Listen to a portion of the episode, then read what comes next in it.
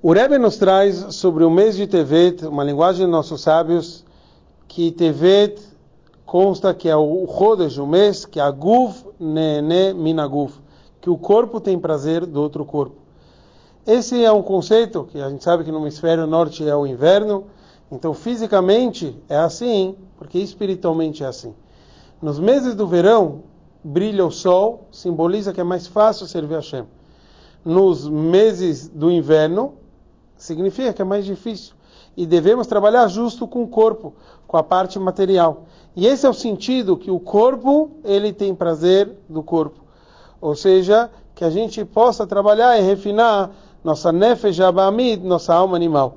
Isso tem tudo a ver com a festa de Hanukkah, que é conseguir transformar que a própria escuridão, que é no momento da escuridão que a gente acende as luzes, e que a gente sabe que Hanukkah é uma festa que consta que Enobetelim, nunca vai ser anulado.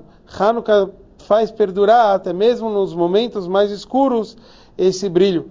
E isso tem a ver com no mês de TV a gente ter a Sarabe TV, que é a origem de todos os galuyó dos exílios, e com isso a gente transforma, fazendo chuva, a gente vai voltar e anular todo o motivo, toda a situação dos exílios.